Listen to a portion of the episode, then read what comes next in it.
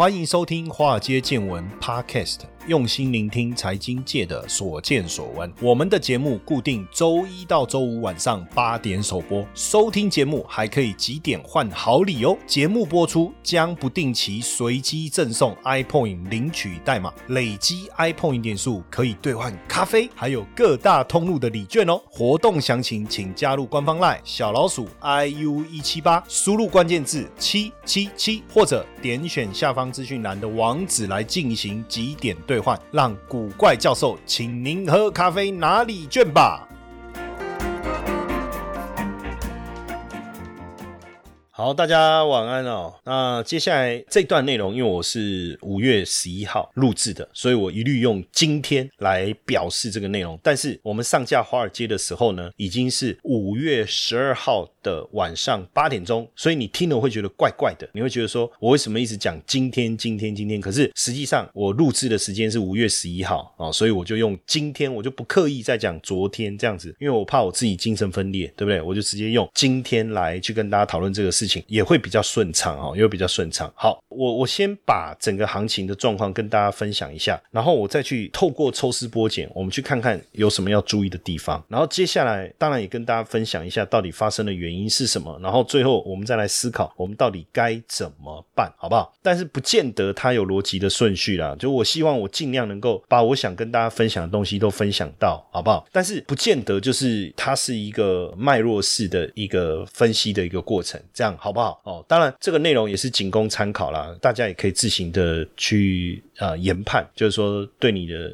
的决策有有没有帮助？你可以自己做决定。打开龙他短，那种短狼啊哦，以后不要每次有什么问题就推给大家。我之前就在讲嘛，我说连电，我觉得四开头啊，结果后来连电大涨，哎，被酸民酸的要死，哎，你看我真的很记仇哎，到现在都还在讲这件事。那为什么我要讲？因为连电跌回四四开头啦，四十九块啊，今天四十九块啊。那请问我讲的不对吗？对不对？是不是哈？但我不是邀功哦，没有，我只是告诉大家说，我们在做很多分析的时候，我们心里面有一把尺。那也许它偏。离了我们的想法，但是实际上我们衡量的方式，它的标准是什么？我们也会有逻辑、有条理的跟大家分享。那当然，这过程中你不要只听结论嘛，不要每次都只有听结论。好，我我先讲，我先把整个大盘的状况跟大家分享。当然，如果你听到的是已经二五月十二号，因为我我这一集在五月十一号晚上我有做直播，所以其实我也是鼓励我们华尔街见闻的同学，有时候你也可以跟一跟直播啦。哦，有些东西比较及时，你就先听。当然，因为我觉得这个蛮重要的。哦。所以，我我我也希望大家一起再跟着来分享哈。那今天加权指数出现了一个非常大的一个下跌哦。这个你看这个黑 K 棒，我觉得最可怕的地方在哪里哈？过去我一直常在讲，呃，我们最怕的是什么？一黑吃多红。股市在涨的时候，我们怕一黑吃多红。那这一根黑 K 棒哦，如果严格讲起来，直接吃掉了过去差不多一个月的走势。实际上，本来呃，我要讲哈，五月三号长假回来的下跌，大家觉得说是因为疫情，对不对？诺富特这个疫情的影响。好，那第二天。实际上，这个大跌拉了一个很长的下影线，也出了大量，大家就觉得说，哎呀，没事了，放心了。也确实，后面两天台股整理了一下，五月七号，砰，长红上去，台股涨了两百九十点，而且一鼓作气就站回月线，月线就是二十日均线，同时隔天在月线上面做一个震荡，台股的气氛之好，对不对？看起来没有什么问题，但是麻烦了，为什么突然传出好像有社区感染的疑虑？哇，那这下不得了了。假设说今天股市的氛围很强，说实在的，怎么感染都打不倒这些。就我们讲死猪不怕滚水烫啊，就是我就是这么乐观，我就是是要做股票，我管你怎么感染。所以是不是只有感染的这个问题这么简单？等一下我再跟大家分析几个原因嘛，哈。那当然我们所看到的一个现象，哈，在这里面哦，我觉得比较让人担心的是什么？其实还是整体电子股表现的一个问题，哈。那电子股现在到底面临了什么问题？实际上这几天电视台也有来采访我了，就是台股大跌，他马马上就派了记者来采访。那我也点出了两个问题啊。我说第一个问题刚开始的时候我们觉得不严重，好像都可以应付，因为台积电也说没有问题，他们可以应付。但是后来越来发现，原来缺晶片这件事情不光只是汽车，如果是汽车产业缺晶片，了不起就不要卖车啊，不要开车啊，对不对？那拨一点产能给他嘛，对不对？结果没想到不是这样，哇，这下去不得了，连我们最依赖的这个瓶盖股苹果，它的 iPad 最新的这些啊要发表的这些产品，既然都要这个推迟。好，要延后六月到七月才能上市，原因是什么？包括 NVD 啊，最新两款要改版的这个显卡也要推迟到六月，可能才能上市。这背后凸显的是什么原因？就是缺料的问题。然后我们又看到，哈，像我我就举一个例子，这家公司叫美绿，哈，那大家应该知道美绿，其实它也有做这个 Air 怕对不对？好，不是美露哦，哦，美露是那个巧克力饮料嘛，哈，我讲的是美绿，哈。然后呢，美绿呢，我们就发现说奇怪。电子股的整体表现还不错，可是它股价怎么一直跌，一直跌？它的线图的走势完全跟。呃，我们现在所看到这些电子股完全相反。然后呢，更麻烦的事情是什么呢？结果我们去看它它的第一季财报公布，你知道它营收其实我跟大家讲哦，它的营收我先我先预告一下，它营收其实从去年九月年增率就一直成长，一直成长，所以它的营收是成长的哦。我我我先表明这件事情，而且今年的营收的年增率也高达累积哦，从一月到四月累累积也高达四十五趴哈。但问题是问题是什么？就是今年第一季只赚零点一啊，只赚。零点一，哎，怎么会这样？营收还 OK 啊，哎，这样毛利看起来跟过去也没有太大的差异，可是营业利率却变成负的。那美绿也也有讲，他说没办法，你看那个成本运输啊，什么这些太可怕了。所以从这边，哎呀，见微知著啊，大家就发现说不得了，你第一季的电子产业的营收很好，那财报也不错，但是有一些已经受到影响。为什么？运输成本大幅度高涨，就是我们的长隆、阳明嘛，对不对？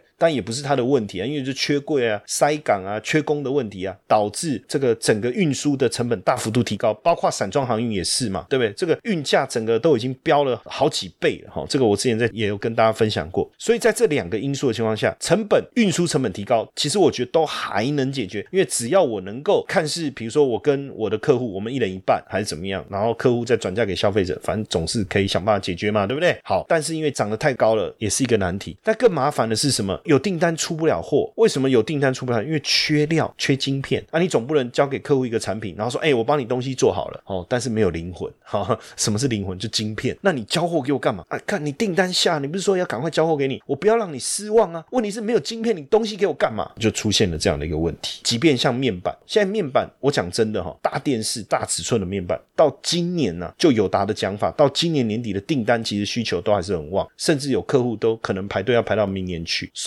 缺晶片呢？我把面板装上去，电视装上去，面板啪，很漂亮，六十寸啊，八十五寸。客户说：“哎，赞哦。”亏跨嘛？哦，不好意思，那个没有驱动晶片，没有电源管理晶片，那怎么办？所以就产生了这些问题。这个其实是导致真正真正在讲，其实在之前哦，台积电有讲嘛，他说：“哎呀，这个汽车晶片缺乏的问题，我们大概六月可以解决，对不对？”好，结果没想到 Intel 的这个执行长季辛格跳出来又补了一句话，他说：“能解决的只是这个汽车低阶晶片的最低阶晶片的问题，你要满足所有的需求，那可能要好几年了，明年吧，可能最快明年，而且这个。”问题会存在好几年，哎，其实大家真的去思考这个问题，才发现说，哎，这个可怕了。为什么？你手机做的再厉害，你怎么样去更新你的设计、你的功能？折叠手机、五 G 手机、六 G 手机，whatever，随便啦。哦，你的联发科的天玑两千什么什么都 OK 啊，你没有晶片，你这些东西都没有办法搞。我觉得这才是背后真正的问题哦。不管是说叶伦讲了什么啊，哎，其实应该要升息啊，还是不要升息？我不要干扰联准会。我觉得还是说啊，现在美国债务上限即将到期，怎么办？你你们要赶快再提高，这些我觉得都是其中的一个因素，但是背后真正最可怕的，就导致费城半导体也好，纳斯达克股价大跌也好，真正背后最大的因素，我觉得就是缺晶片、缺料的问题，然后运输成本高涨的问题。我觉得这两个问题很严重。那当大家真的去正视这个问题的时候，就发现不得了。那所以台积的股价持续的修正哦，连本来要站上六百块有一点机会了，没有，现在离六百越来越远，但是。不是往上越来越远，是往下越来越远。哦，包括我刚才讲的联电也出现了这样的问题，甚至联发科，我觉得最扯的是，哎，说真的，我我们之前也有一集讲联发科哦，那我觉得最扯的事情是什么？就在五一长假之前，哇，那个外资的报告我们也看呐，我们也认同啊，哎，第一季就赚十六超过十六块的公司，今年有没有可能赚超过六十块？哎，有啊，合理啊。那赚六十块的公司，你觉得股价应该多少？二十五倍本米，随便算也要一千五吧？那涨停板收在多少？一一八五，刚刚好而已啦，对不对？哦，明年赚七十，哎，那你本一笔给他多少？二十五，那多少钱？后年，哎，赚超过八十块，哇，那含两千，刚刚好而已啦。而且我才给二十五倍本一笔，联发科这么厉害的 IC 设计公司，结果，哎，长假回来五月三号一回，胖一个跌六点七五，哦，我想说这发生什么误会？哎，还好五月四号拉了一个下影线，可是问题是五月五号直接胖一个再跌超过七趴，这问题就大了，这个整个问题就大了。含两千的那一个是谁？妈把他拉来好好的扁一顿，对不对？哦，我跟你讲，绝对不是我，哈，因为是这是一个外资，对不对？去做了这件事情。嗨，各位听众粉丝们，大家好！告诉大家一个好消息，哎，我们的节目啊，在 Mr. Bus 订阅突破三万粉丝了。感谢大家这一年来的支持与肯定哦，我心里面是非常非常的感激也感动。我们也感谢 Mr. Bus 邀请华尔街见闻来合作这一次的支持回馈计划。嗯，如果你喜欢我们的节目，而且愿意实际的啊来支持我们的华尔街见闻，大家可以直接变成我们华尔街见闻的 sponsor。你可以选择呢一天不到十四元的定期赞助方案，这个方案呢可以额外解锁更多的隐藏版的内容。龙提供给大家更深入的财经资讯。好，那你说，哎，定期承诺会有压力啊？不在乎天长地久，只在乎曾经拥有。好，没关系，我们也提供一次性的赞助方案，让大家的赞助没有压力。而且呢，如果你选择一次性的赞助，我们也会直接赠送你 Invest U 线上社大的课程现金券。好，让大家拿了现金券，可以自己去选择喜欢的课程内容。你说，哎，很多同学会说，我就是喜欢古怪教授，我不要承诺，我不要回馈。我只要抖内，好，没问题，没问题。那大家就可以选择我们制定的金额赞助方案，弹性支持，没有压力。那希望大家持续支持我们的节目，那也不要错过我们的赞助回馈计划，因为大家的小小的支持，对我们华尔街见闻的团队啊是最大的鼓励。那详情可以点选资讯栏的赞助连接，立即下载 Mixer Box 成为我们的 sponsor，好不好？大家一起来支持我们。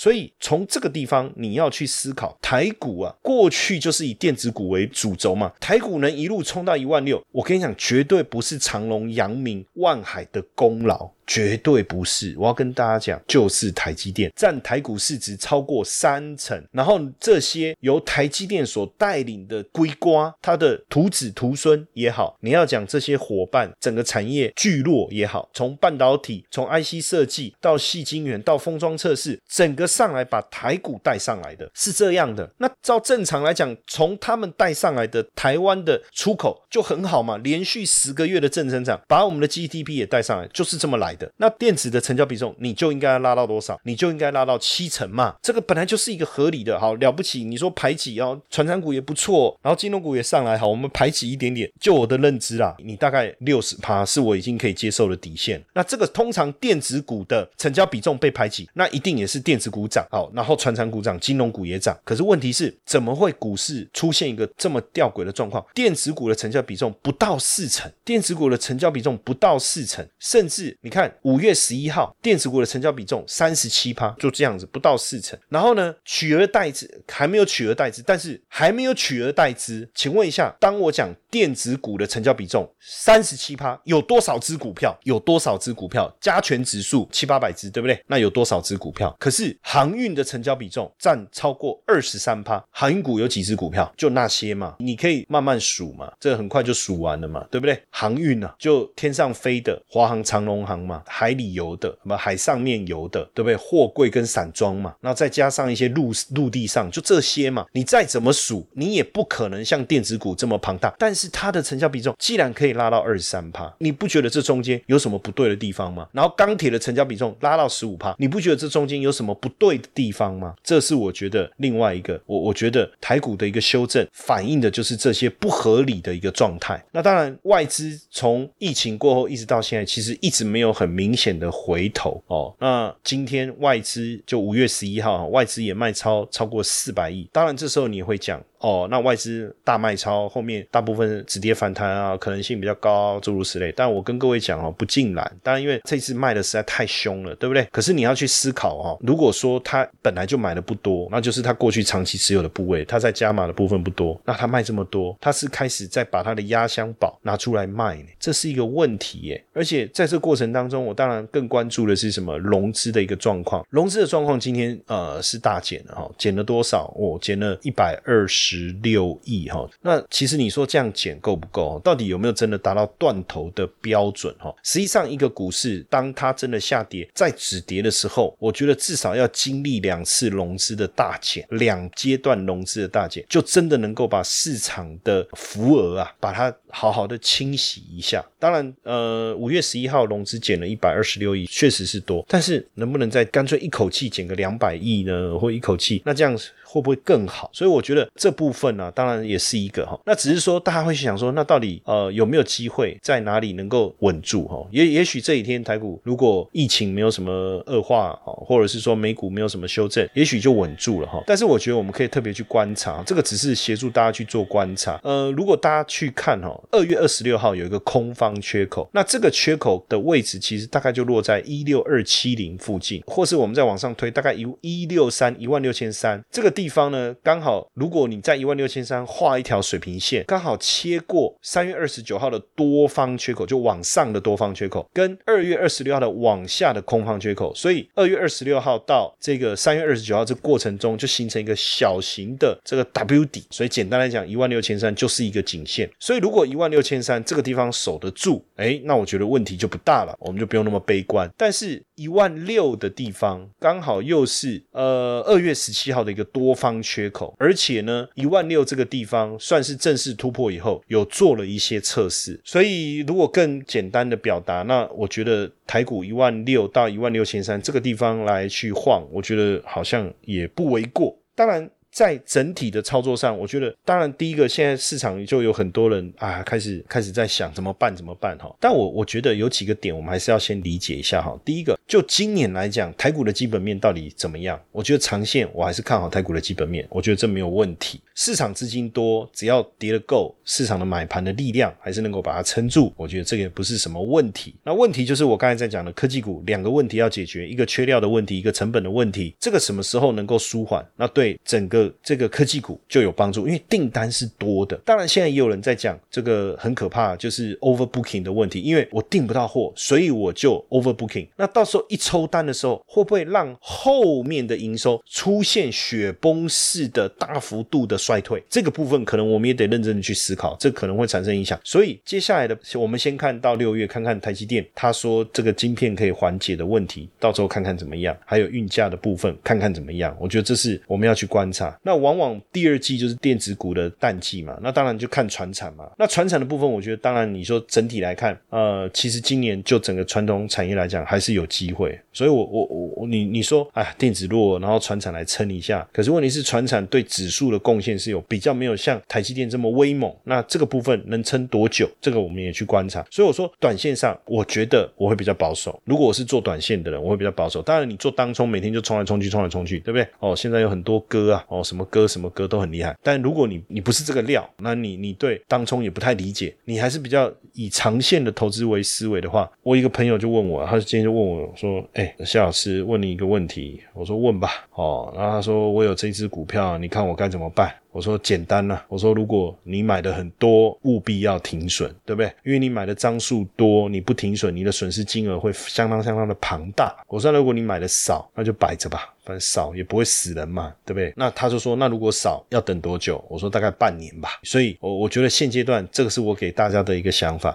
还在为了分析股票涨跌而烦恼不已吗？谢承彦古怪教授借由十多年的法人经验所领悟的独家策略，无论涨跌都能赚钱。输入英文字母 VT，免费获得美股当中普通交易的策略懒人包，帮你摆脱交易的人性弱点。那所以，当然，如果今天我是一个长线的投资人，就我我喜欢投资台积电哦，那我喜欢投资这些，我看好这些长期的这些电子股，回的比较凶了，诶，那不是很好吗？那不是刚好给你一个加码的机会吗？景气当然你会说，台股现在的位阶这么高，我我想这不是重点，我们的重点永远都在于这个产业有没有前景，有没有获利性，它的成长性在不在？如果在，股价的修正，我们就找买点嘛。所以做任何事情，其实比如说台股跌，哎，我还蛮高兴的，我觉得很好啊。他说是怎样？你你是见不得人家好，所以跌你开心是不是？我说不是，我说说真的，股市这么热哈，你一定要给它降温。你不给它降温哦，你怎么期待它能够再走一波？对不对？还有筹码凌乱的时候，你一定要好好的把筹码整理一下。为什么？另外一个，我觉得确实哈，就是说大家在担心一些事情，我觉得不是没有道理。比如说叶伦哦，比如说联总会报说，他说其实是有泡沫的。我要跟大家讲哦，我们不能否认这些事情，不能否认什么？最简单的啊，就我们。们在看美股啊，好，请问一下巴菲特指标，美股的巴菲特指标，你知道现在巴菲特指标多少吗？一百九十七耶。超过一百九十七耶！你知道两千年科技泡沫化的时候，巴菲特指标是多少？接近一百四哎。然后二零零七年那时候多少？巴菲特指标大家知道吗？一百零一耶。现在是一百多少？一百九十七耶。巴菲特说七十五到九十是合理的，一百二叫高估。我我看现在是他现在如果要站出来讲这件事，大家也不知道要怎么去看这件事，对不对？那如果我们再去看这个通膨调整后本益比，现在是三十七点零四，也比二零零七年那时候这个通膨调整后本益比来的高很多，就现在已经变成是这样的一个市场上已经出现这样的状况。然后，如果我们再再去看目前在美国他们统计所有散户的资产，你会发现说他们把百分之七十都压在股票身上，然后只有放百分之十五在债券，百分之十四点七在现金。那所以你说这个氛围是不是一个投机的氛围？那是不是有可能有影响？我承认，尤其是在一些科技股身上，因为这一波涨最多也是科技股，对不对？